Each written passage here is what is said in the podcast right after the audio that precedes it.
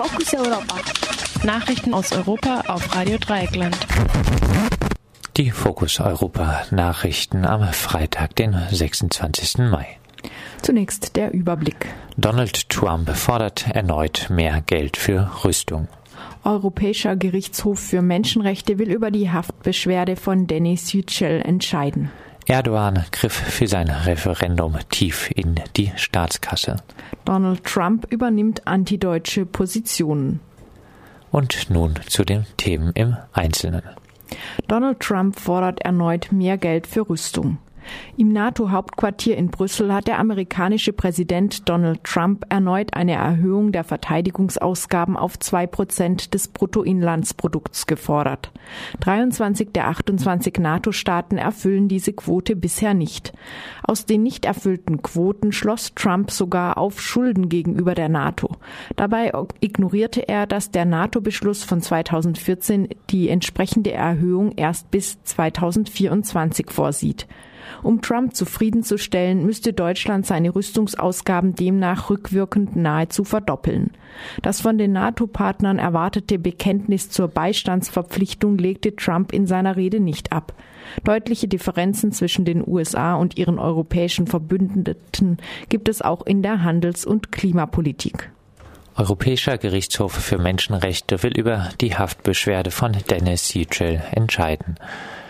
Der Europäische Gerichtshof für Menschenrechte hat die Beschwerde des Journalisten Dennis Yücel gegen seine Untersuchungshaft zur Entscheidung angenommen und eine zügige Behandlung versprochen. Dennis Yücel, der für die Zeitung Die Welt aus der Türkei berichtet hat, befindet sich seit über 100 Tagen in der Türkei in Untersuchungshaft. Bisher gibt es keine Anklageschrift. Vorgeworfen wird ihm, er sei ein deutscher Spion und Agent der PKK. Letzteres wird in der türkischen Öffentlichkeit damit untermauert, dass Yücel auf Pressekonferenzen gerne kritische Fragen gestellt hat und dass er ein Interview mit einem PKK-Führer im Nordirak geführt hat.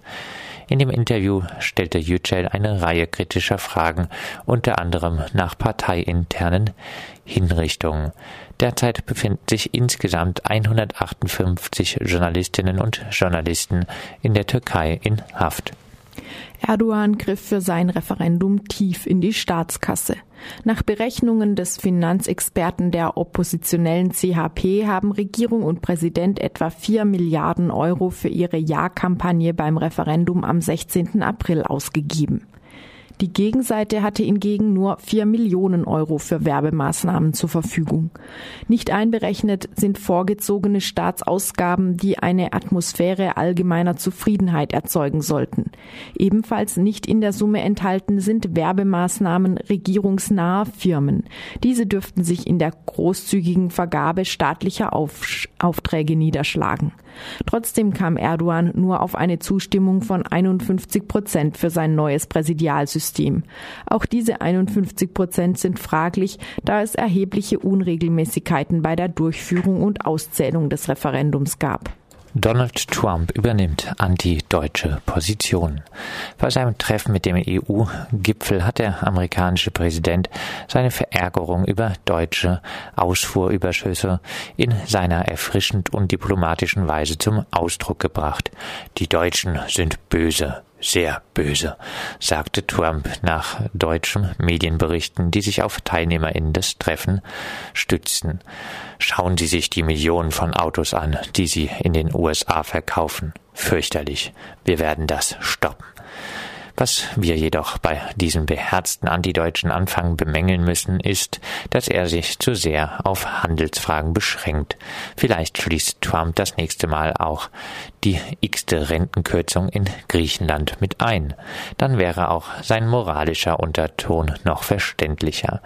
Die Süddeutsche Zeitung übersetzt übrigens, anders als FAZ und Spiegel Online, nicht böse, sondern schlecht, was die Frage aufwirft, was denn Trump nun gesagt hat vermutlich bad und nicht evil.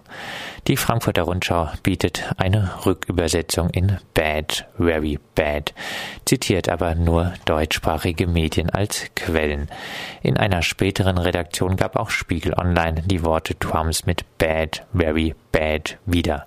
Für Trump mag der Unterschied zwischen Bad und Evil unbedeutend sein. Deutsche Medien sollten aber nicht einfach zu der Übersetzung greifen, die die höchste Empörung verspricht und sie in knallige Überschriften setzen. Soweit die Fokus Europa Nachrichten vom 26. Mai zur Verfügung gestellt von unserem Kollegen Jan.